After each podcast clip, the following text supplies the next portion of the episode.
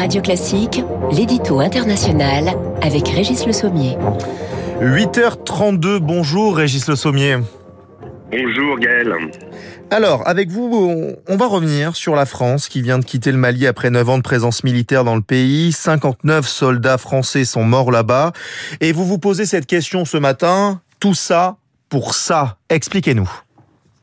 Bah écoutez, les, on vient, aujourd'hui lors du bilan hier, donc comme vous le disiez, à 13 heures heure de Bamako, euh, le dernier soldat français a, franchi euh, la frontière entre le, Mali et le Niger.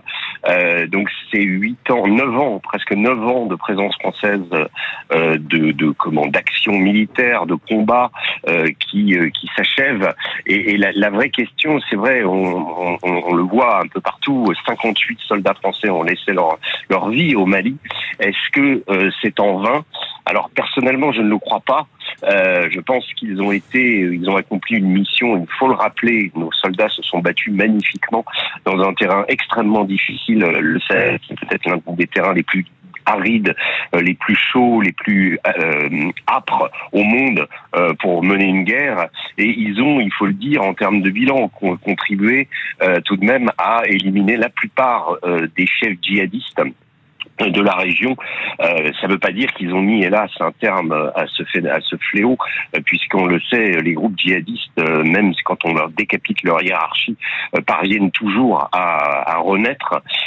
et aujourd'hui, la menace djihadiste n'a pas disparu, au contraire. Et c'est là où on peut se poser la question du bilan de la France au Mali, puisque nous étions intervenus, je le rappelle, le 11 janvier 2013 dans le cadre de l'opération Serval pour bloquer, justement pour empêcher ces djihadistes euh, de conquérir la capitale, Bamako, et la plupart des villes, et, les, repousser, ce que nous avons fait.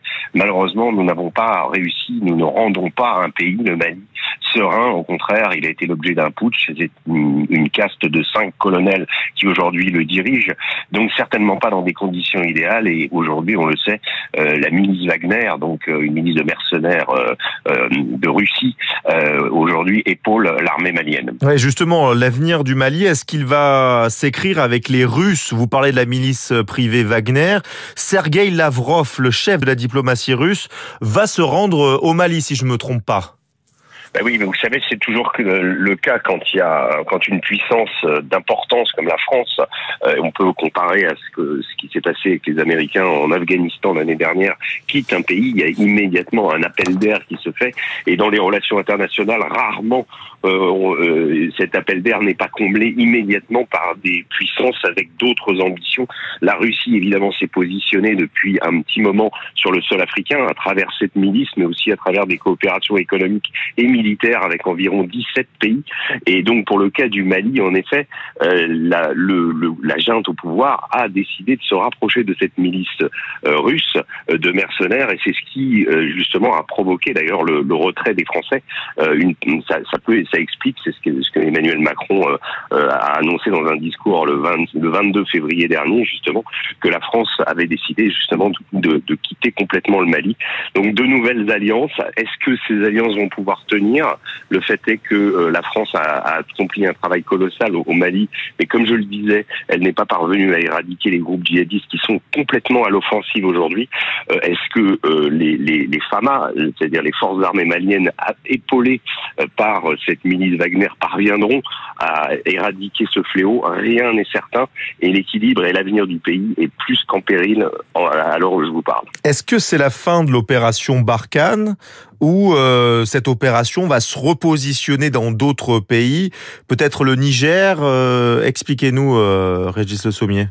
Oui, absolument. Actuellement, euh, les, les, convois, les quelques 4000 containers et 2000 camions qui sont qui ont quitté euh, donc l'emprise de Gao, qui était notre plus grosse base euh, au Mali, eh bien, euh, sont vont arriver à Niamey. À Niamey, donc, il y a cette base aérienne projetée qui va évidemment augmenter en taille et à partir de laquelle va se déployer la nouvelle configuration pour cette opération. Alors, Barkhane, dans sa forme traditionnelle, c'est terminé. Le le Mali, évidemment, il n'y aura plus une présence militaire française, mais les opérations de lutte contre le terrorisme vont continuer dans la région, au Burkina Faso, au, comment, au, Niger, évidemment, puisqu'il y a énormément de, de terroristes qui y sont. Il y a le Tchad qui est concerné, mais la France aussi va proposer son aide, et elle l'a fait par le biais d'Emmanuel Macron, d'ailleurs, dans ses, dans, dans, dans ses déplacements en Afrique.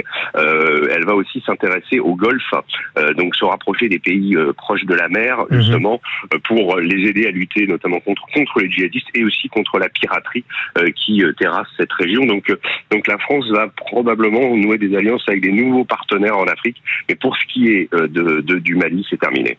on suivra ça avec vous, Régis Le Sommier. Merci beaucoup pour votre édito international. On vous retrouve demain, bien sûr, à 8h32. Très bonne journée.